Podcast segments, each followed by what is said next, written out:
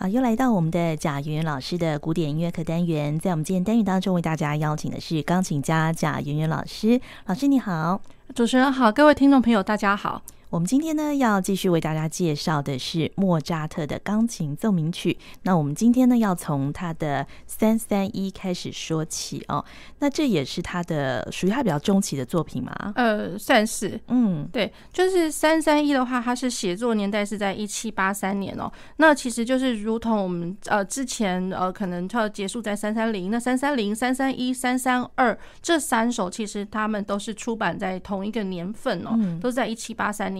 那然后呃，这个时期应该算是 Mozart 他最他开心的一个时间啦。哦，怎么说呢？呃，因为就是新婚嘛，嗯、新婚很开心这样子。是 对，所以就是说他这三首应该他都充充满着一个愉悦的一个气氛这样子。哦、对，那然后三三一哦，就是呃，它是 A 大调。嗯，那如果各位常常会听到的话哦，就是。呃，第一个印象就是说，哇，它它是奏鸣曲吗？这样子，嗯、对，因为就是说，它即便它是三个乐章哦，那可是第一个乐章它居然是变奏曲，主题与变奏，嗯、对，主题与变奏。那然后第二个乐章是小步舞曲，然后第三个乐章哦，它写的是 Rondo alla Turca，那也就是大家所熟知的土耳其进行曲。嗯，对，那所以了，就是整个看起来好像。居然它特别的地方哦，是居然没有一个乐章长得像是奏鸣曲式哦，对，所以它是最特别的。这个曲子比较特别的地方就是说，第一个是变奏曲，对。然后第二乐章它是小步小步曲的话，应该还算这个算正常啦。嗯，对。那然后第三个乐章的话是 Rondo，呃，是土耳其进行曲，就我们大家所熟知的土耳其进行曲。那所以了，就是说一般奏鸣曲来讲的话，我们应该一定会有一个乐章，它会是奏鸣曲式写成的。对，那这个曲子它没有，没有。哦，对。所以，嗯，这也是他第一个用这样的不一样的形式来创作奏鸣曲吧。所以就是说，在即便它叫做奏鸣曲，所以得了那个奏鸣曲，它这个就是特别的地方，它没有用奏鸣曲式写成的奏鸣曲。哦、那然后之后的话哦，就是啊、呃，比如说像呃其他作曲家的作品里面，也有可能会看得到，像其后的贝多芬一样是古典乐派作曲家了。嗯、那然后贝多芬在他的那个奏鸣曲里面，他的 Opus 二十六也是、嗯、也是用一个奏鸣曲，呃就呃就是说在第一乐章用主题与变奏哦，主题与变奏就在第一乐章哦。对，一般来讲，我们主题与变奏，老实讲。应该会比较常看在第二乐章慢板乐章，或是第三个乐章。那慢板乐章的话，它有可能不会是直接写明白，说是呃主题与变奏，有可能就是你一看就知道哦，前面这个嗯一看就是主题，然后画了一个双小节线，然后不是粗黑的小节线，是细的两条小节线。那然后呢，你就呃就可以听得到，哎，这一段听起来像是主题的变奏，哎，这一段听起来哎怎么又第二次好像又稍微变一点，稍微变一点。一般听到有有可能会是这个状况，对。那所以莫莫扎特他他这个是直接写明白的。嗯，主题与变奏在第一乐章，对，那然后它的主题哦，听起来就会觉得好温暖，然后因为 A 大调的关系，然后六八拍子，附点节奏，然后听起来氛围就非常非常像是摇篮歌，嗯，对，很甜美、很甜蜜的那种感觉，嗯，对，那然后它的那个主题哦，它是来自于一个。呃，德文的一个民谣叫做《Recht Lebensart》，呃，就是它的翻成中文呢，应该叫做什么？生活方式的权利哦，对，就是它是一个民谣，对，一个一个民谣民谣的那个歌曲。嗯，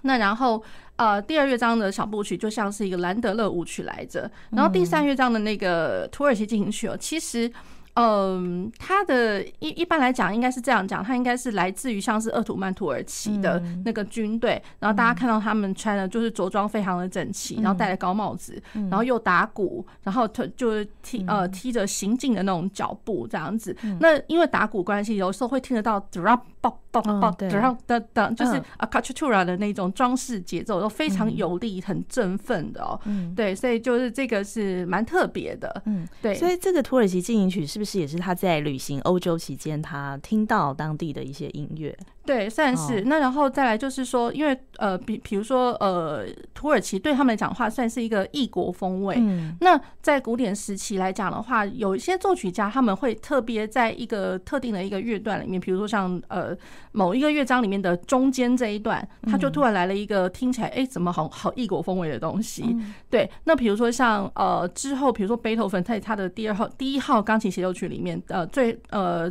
最后的那个乐章哦，也会听得到有一段。就是听起来觉得，哎、欸，这个蛮蛮不一样，一听就知道，那、这不一样，蛮蛮异国风味的。嗯，对，所以我觉得就是说在，在呃这样子的一个氛围哦，就是在古典乐派时期的，就是作曲家们，他们不不见得就是说会争相的引用这样子，可是会有这样的一个习惯。嗯，对对，所以我们现在要先听的是三三一的哪一个乐章？呃，先听第一乐章。嗯。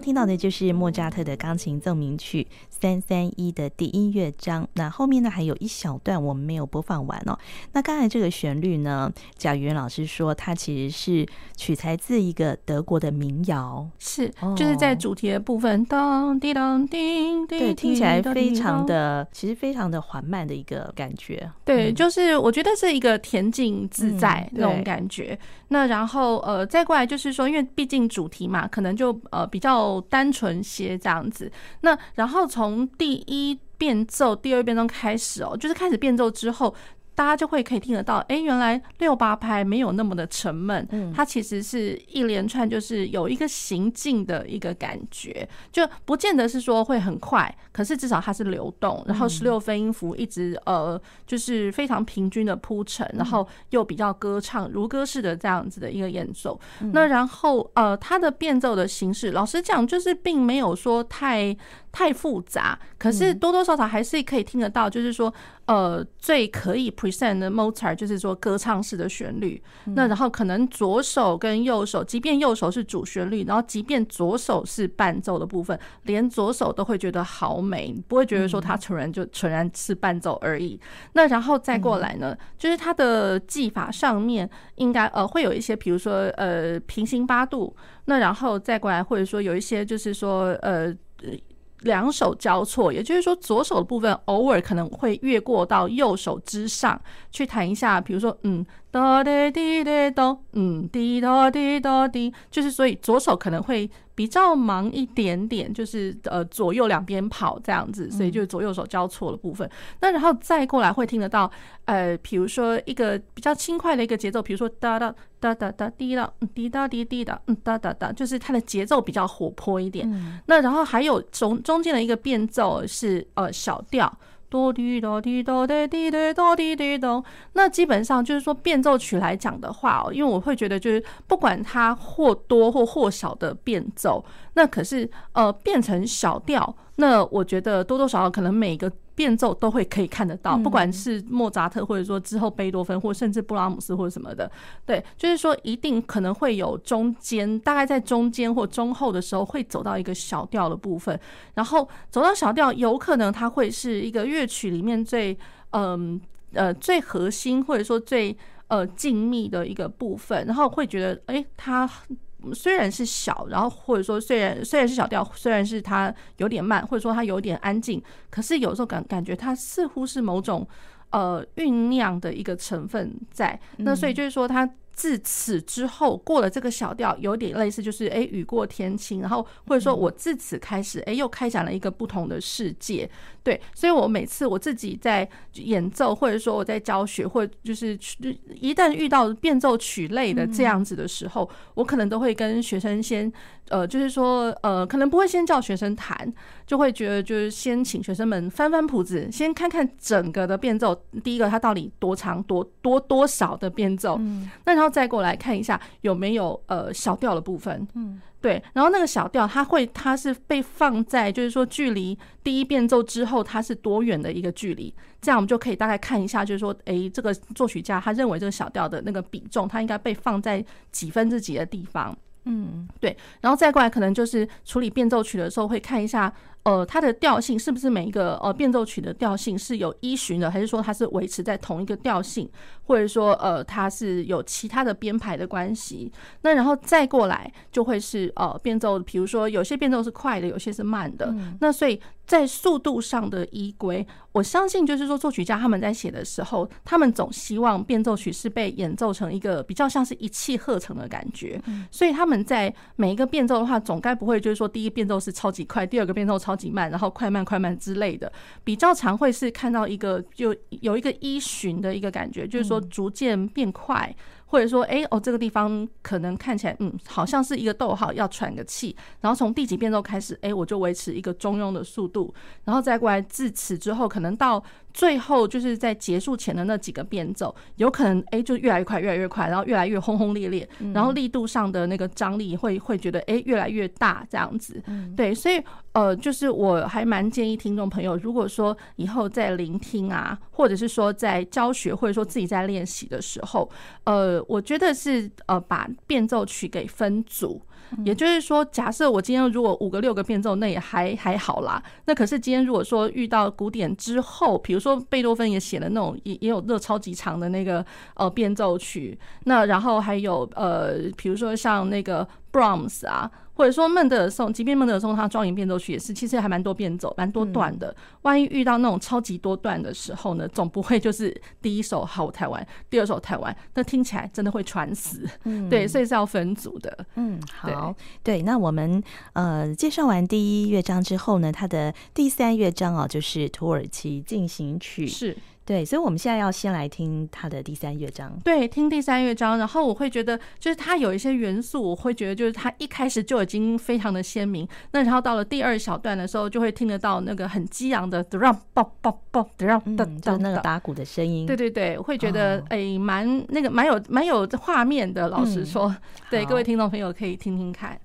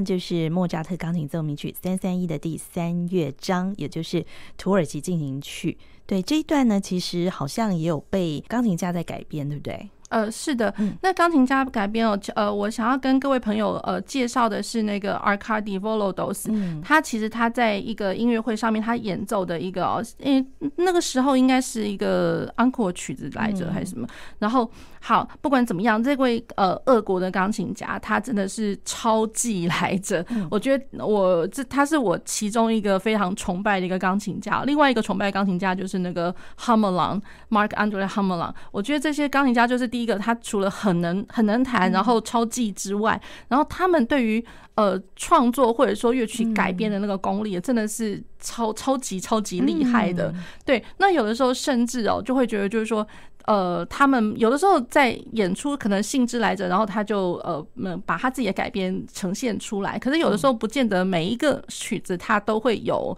呃，就是出版，或者说就是你看到书店会卖这样子，嗯、对，就是当然呃，那个 Volodos 这个版本应该是买得到啦，嗯，对，那然后可是其他总总是会有一些就是变奏，就是说钢琴家他们自己弄呃发展出来一个变奏，就会觉得哇天哪，这是跪求他的版本哦，哦，对，因为有时候真的是听起来效果超好，又好想练这样子，但是他这个他改编版本好像很难。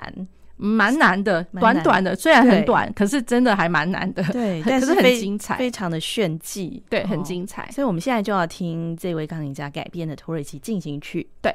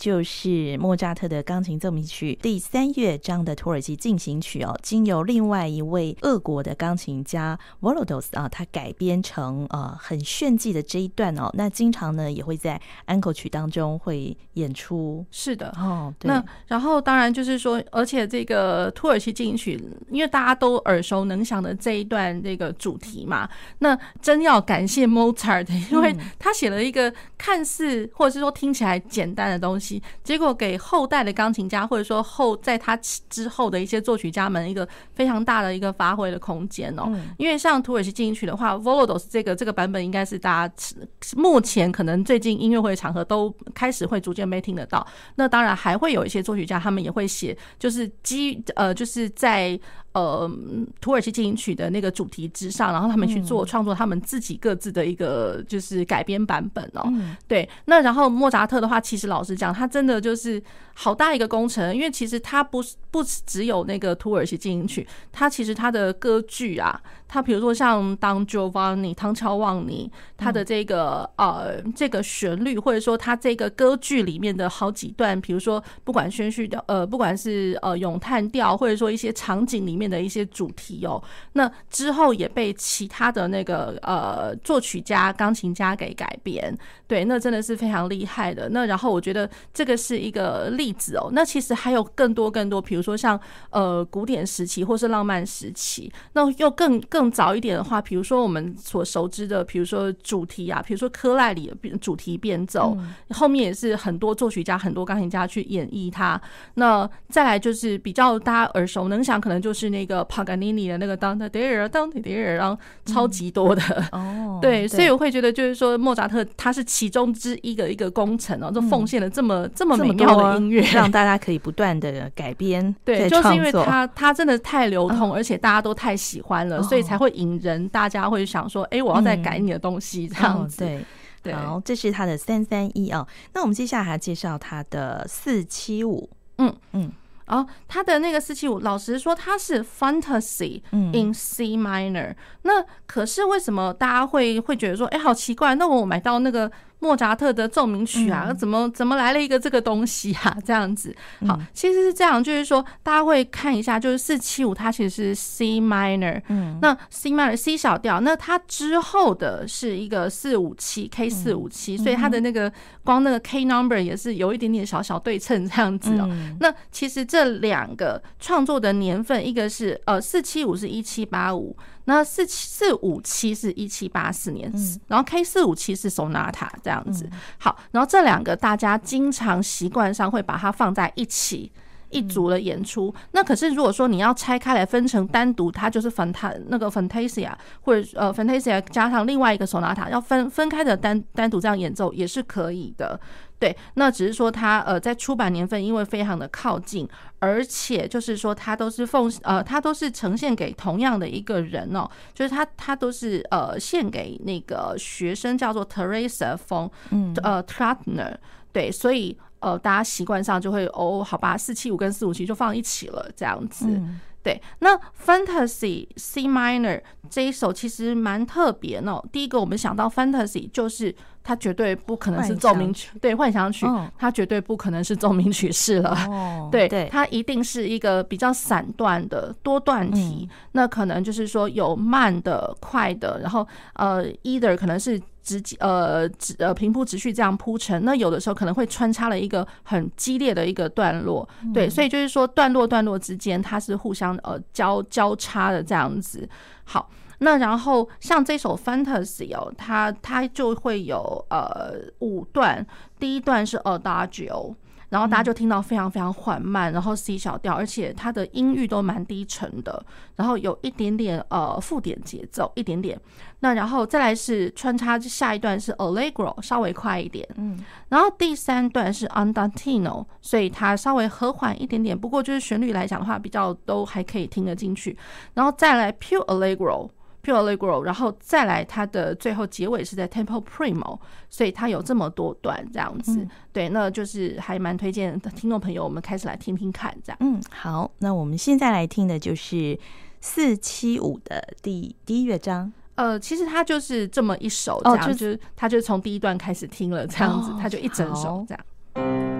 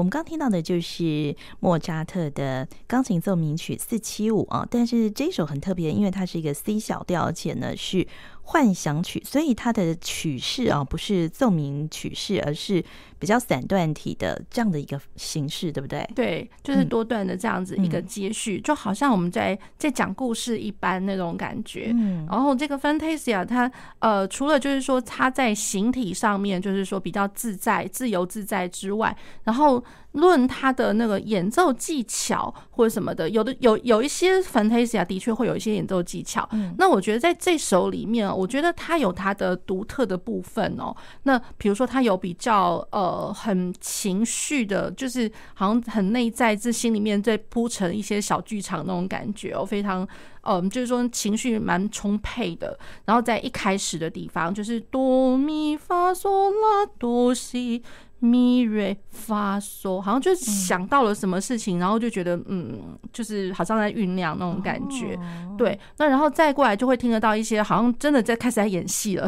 哦、对。然后再来就会听得到一些，就是很快速的一些呃跑动的，哒哒哒哒滴哒哒哒滴哒哒滴哒哒哒哒哒哒哒哒哒这种东西。好，那然后有一有一些段落，它穿插进来就会是一个好像。呃，就是疾风电车那种感觉，就是呃狂风暴雨了，就是突然就一进来就是呃，比如说和声式的，就是 tremolo 那种感觉，然后滴滴咚咚咚咚咚，然后左手是非常低沉的那个八度，对，所以就是它的场景感觉上就是张力，戏剧张力蛮大的。那然后甚至有时候会听得到，比如说像是一直呃。急进的，就是呃，我所谓的极尽，就是说 step by step，然后就是呃，一直往下的，不停往下走的，嗯，半音行进的的旋律。对，所以他的这些素材，老实讲，就是有如歌的，有演戏的，然后有超级活跃，然后有有暴狂风暴雨的。